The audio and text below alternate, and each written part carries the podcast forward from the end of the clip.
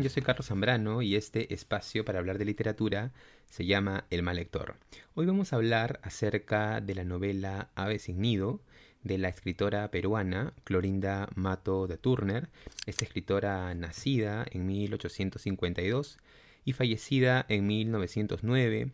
Resulta interesante, además, en torno a este aspecto, mencionar que ella nació en Cusco, en Perú, pero murió en Argentina lo que de alguna forma es sintomático de una carrera intelectual, artística, periodística, eh, bastante accidentada. Mm, podríamos decir, para colocar algunos apuntes simplemente en torno a este personaje, que eh, numerosos grupos en algún momento, a raíz de ciertas publicaciones o ciertas ideas que ella proponía, eh, tuvieron acciones bastante, violentas en torno a ella, desde quemar su casa, quemar sus libros, al punto de que ella tuvo que partir al exilio.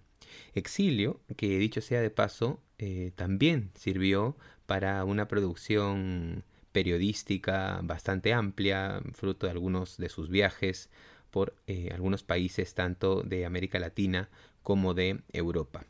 Bueno, esto en lo que respecta un poco a, Clorinda Mato de Turner, vamos a centrarnos ahora en su novela Ave sin Nido, una novela publicada a fines del siglo XIX en el Perú, en 1889, lo que será una fecha también bastante interesante de conversar, un poco pensando en los libros que, están cerca, en los textos que se han publicado cerca de esa fecha. Mencionaremos, por ejemplo, un, un texto importante de Manuel González Prada, publicado en 1888, un, año antes. Es un ensayo magnífico, dicho sea de paso, aprovecho también para recomendarlo, que se llama Propaganda y Ataque. Bueno, conversaremos un poco acerca de la relación que tiene una novela como Ave sin Nido con un texto como este y también en realidad con otros textos literarios pertenecientes al indigenismo eh, que comparten la, temática de denuncia que presenta una novela como, como Ave sin Nido. Bueno, vamos a comentar primero eh, acerca de qué trata esta, esta novela, de qué trata Ave sin Nido, novela publicada en 1889. Voy a contar brevemente la trama a grandes rasgos, a rasgos generales. Es una novela, una novela breve, pero que mm, resulta bastante interesante por la historia que propone. ¿De qué trata Ave sin Nido? Bueno, Ave sin Nido aborda una historia en el, pueblo de Quillac, a donde una pareja, eh, Lucía y Fernando Marín, provenientes de la capital llegan y se encuentran con una serie de abusos. Pronto se encuentran con Marcela Yupanqui, ¿no? quien les comenta, es una, una mujer que vive en Quillac, y les habla acerca de los grandes abusos que una, eh, una serie de personajes eh, dominantes encabezados por eh, el obispo Pedro Miranda y Claro, por el alcalde Pancorvo, están haciendo de las, de las suyas, les cobran determinados impuestos injustos, abusan de ellos a través de leyes, valga la redundancia, abusivas, desproporcionadas.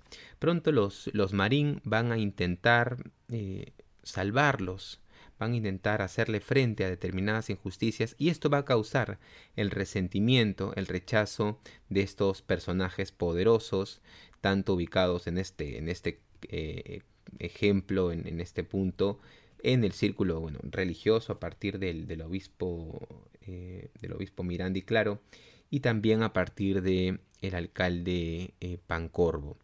Bueno, pronto la novela va a empezar a profundizar en estos personajes, ¿no? Personajes que mm, aparentemente son símbolo de la bonanza, eh, del equilibrio, de la autoridad que debería ser justa, como son el caso del obispo y el caso del alcalde, pero la novela va a profundizar en algún momento en el ámbito privado, de estos personajes y veremos que sus conversaciones más bien giran en torno a cómo perpetuar sus abusos, a cómo mantener un statu, un quo en el que eh, se cobran impuestos injustos, eh, se aprovechan de, estas personas y al mismo tiempo van a expresar su profundo rechazo a, estos, a estas personas que vienen de la capital, los marín y que han venido a cambiar las normas, a que han venido a cambiar las reglas de juego en un pueblo como Quilla. Esto, por supuesto, los resiente, se ponen de acuerdo para deshacerse de ellos y a partir de eh, estas discusiones planifican una manera de poder expulsarlos.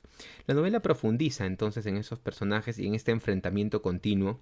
Hay en paralelo un elemento melodramático, romántico, una, una, relación sentimental que se va gestando a lo largo de toda la novela. Hay elementos melodramáticos, hay elementos ligados a lo sentimental, en este caso, bueno, encarnados por los personajes de Manuel Pancorvo, que es el hijo del alcalde, y también de Margarita Marín, que es una muchacha que eh, Marcela cuando muere a raíz de un incidente violento por parte pues, de estos hombres poderosos y corruptos, queda en manos de los La novela también propone entonces una relación entre ambos personajes que se va gestando, pero a la vez poco a poco nos vamos a hacer, nos vamos acercando a que se nos revele una información determinante para la novela y que dará sentido al título de Aves sin nido. Bueno, vamos a evaluar algunos elementos importantes. La novela, este es un poco el argumento, pero en ese sentido está muy ligada a novelas posteriores que abordan este enfrentamiento Em, entre eh, personas, las personas oriundas de los pueblos como Quilla y las autoridades. Es un tema que se ha revisado, que se ha trabajado mucho en la narrativa peruana. Pensemos en algunos textos, algunos textos cercanos, ¿no? que eh, también he comentado en este canal en algún momento, que son, bueno, el tungsteno, ¿no? de César Vallejo en 1931 Vallejo publica el, tungsteno eh, en relación a estas, minas en, donde hay también abusos por parte, pues en este caso de una transnacional. Pensemos también en algunos casos como eh, los perros hambrientos, donde también existe una, una, organización corrupta para abusar de, muchos de los pobladores del Ande.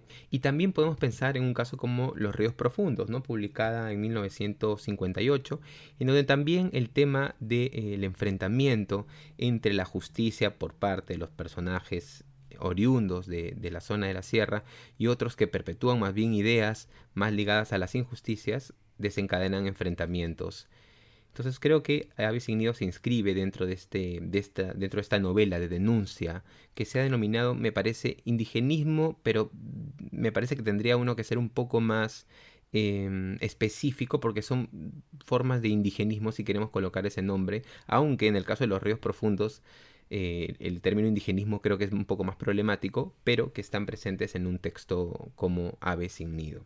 En segundo lugar, quisiera hablar del el proemio de la novela. Creo que la novela Ave sin nido ha sido interpretada y leída muchas veces desde, su argumento y desde la denuncia que propone, lo que me parece una lectura legítima y muy interesante, pero creo que es momento de dar nuevas opciones de lectura y abrir nuevos caminos de lectura para una novela como Ave sin nido. Y yo quisiera en ese sentido plantear lo que ocurre en esta novela en términos de proyecto estético y proyecto político. A veces uno pasa de largo un poco el proemio, pero creo que el proemio, que es el texto inicial antes de contar la historia, tiene un rol fundamental en una novela como esta. Voy a leerles algunos fragmentos de este proemio eh, y a partir de ahí hacer algunos, algunos comentarios. ¿no? En este proemio eh, Clorinda Mato nos advierte acerca de cómo leer el libro que estamos por, eh, en, el que estamos por entrar. ¿no? Nos, da algunas indicaciones de lectura y algunas consecuencias que ella quisiera lograr con la lectura de esta novela. Vamos a, a revisarlo. Por ejemplo, sostiene en su proemio, en el proemio anterior a la novela, con el que empieza el texto, dice, si la historia es el espejo donde las generaciones por venir han de contemplar la imagen de las generaciones que fueron, la novela tiene que ser la fotografía que estereotipe los vicios y las virtudes de un pueblo, con la consiguiente moraleja correctiva para aquellos y el homenaje de admiración para éstas. Ya vemos aquí entonces una noción preestablecida acerca de lo que tiene que hacer la novela en la sociedad.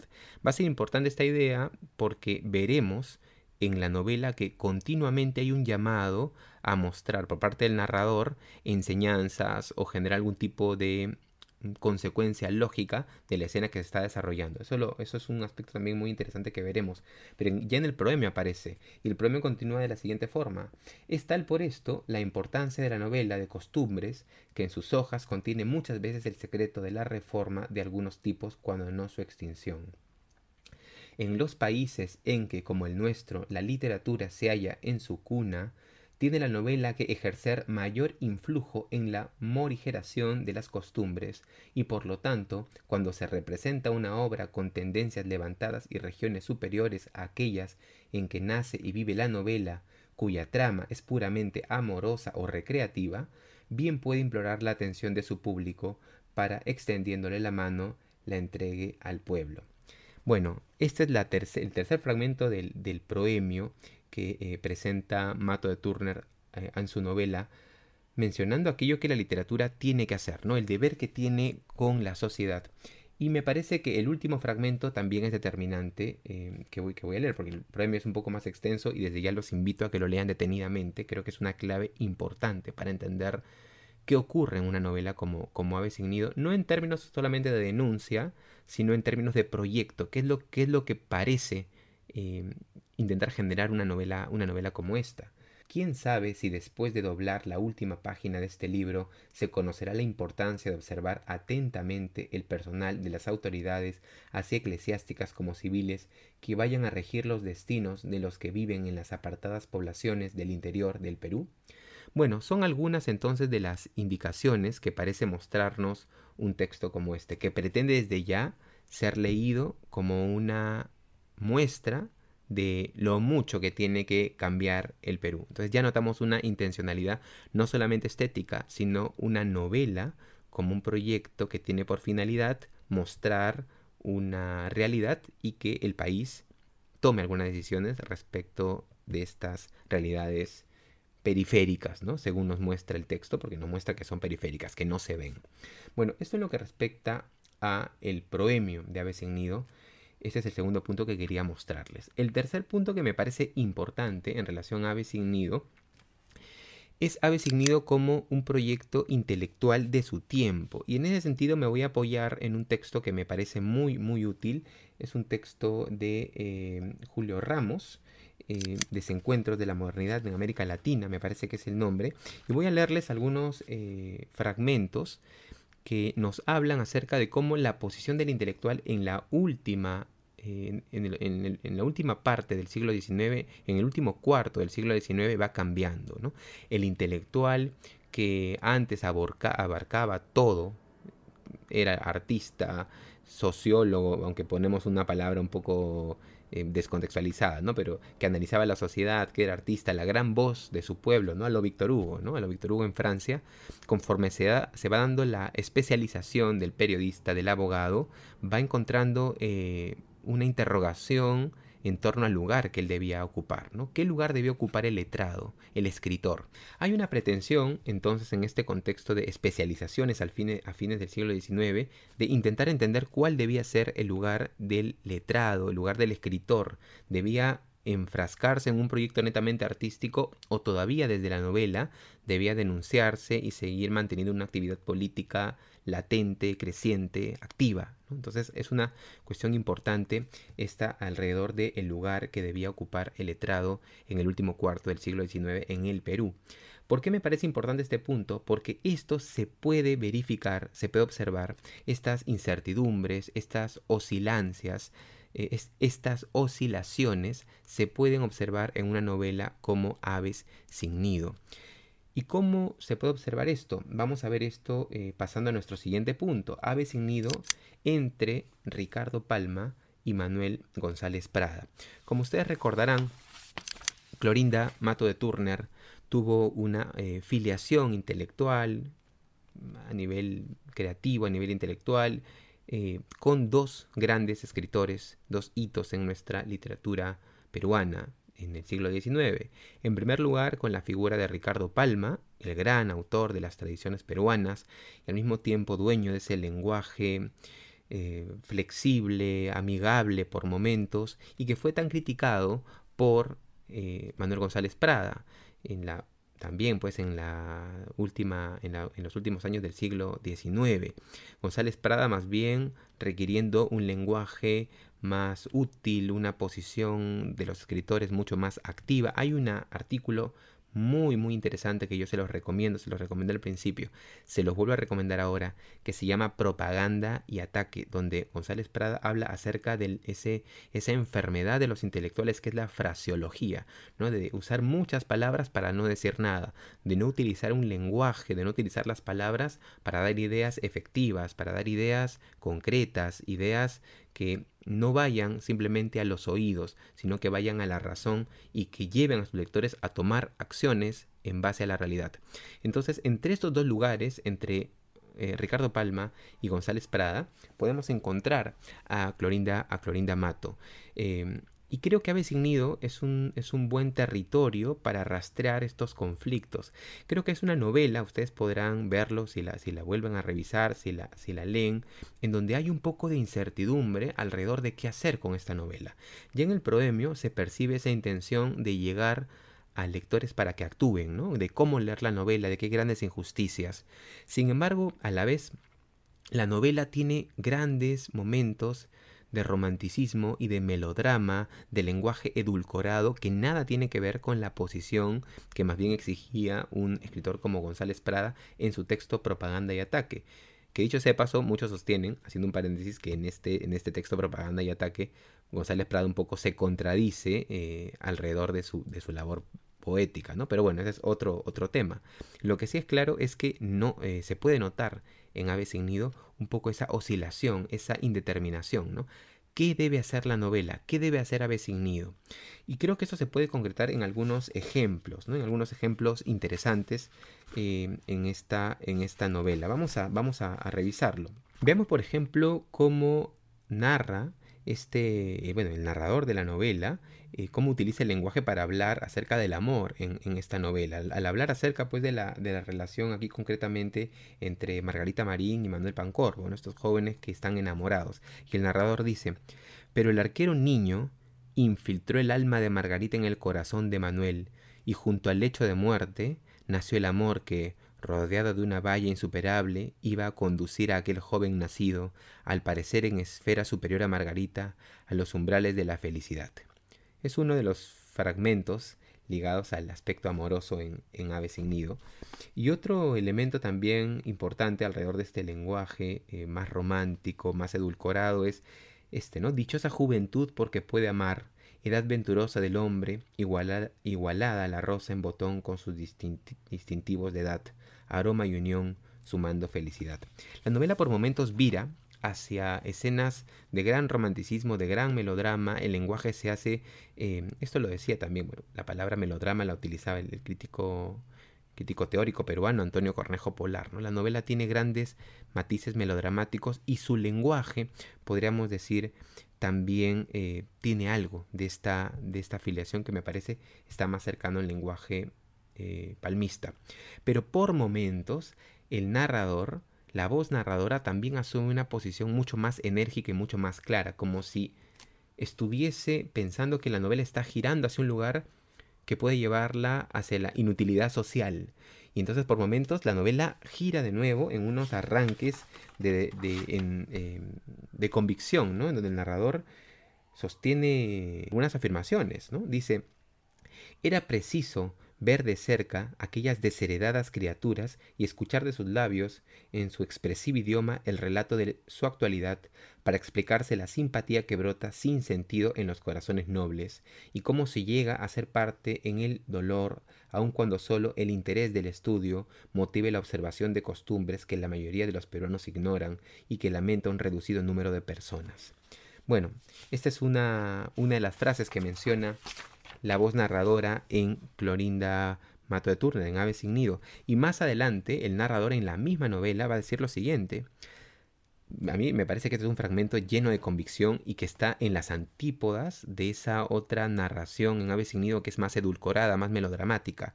Dice, ataquemos las costumbres viciosas de un pueblo sin haber puesto antes el cimiento de la instrucción basada en la creencia de un ser superior y veremos alzarse una muralla impenetrable de egoísta resistencia, y contemplaremos convertidos en lobos rabiosos a los corderos apacibles de la víspera.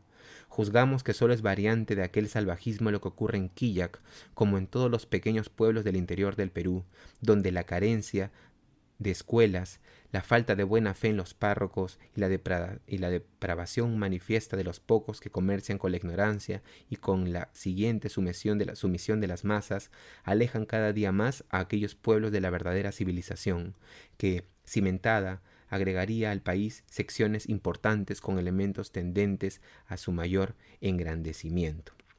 Bueno, entonces esta es la esta es esta es la parte de la novela en donde me parece que la narración de Mato vira más hacia la labor que podría presentar un Manuel González Prada. Esa novela o esa prosa, más que novela, esa prosa activa, esa prosa al ataque, esa prosa inclusive propagandística. Y por esto el, título de González Prada de propaganda y ataque. Entonces me interesaba mucho desarrollar esta idea, ¿no? Acerca de cómo Aves en Nido, en términos de escritura, en términos de narración, funciona como un territorio de oscilancia, funciona como un territorio de oscilación, de conflicto entre dos visiones acerca de lo que tenía que ser la novela. Creo que ese eh, conflicto no se desarrolla, no se define, no, llega a haber una, una, una, homogeneidad, una fusión de ambos, de ambos proyectos, no llega a haber una síntesis. Y es una novela en continuo conflicto, una novela muy conflictiva en su proyecto. Em, y creo que por eso también se coloca el proemio. Creo que hay, hay una manera de, en la que la narración intenta disciplinarse a sí misma. ¿no? Esta novela se tiene que leer así. Esta es la clave que se coloca en el proemio.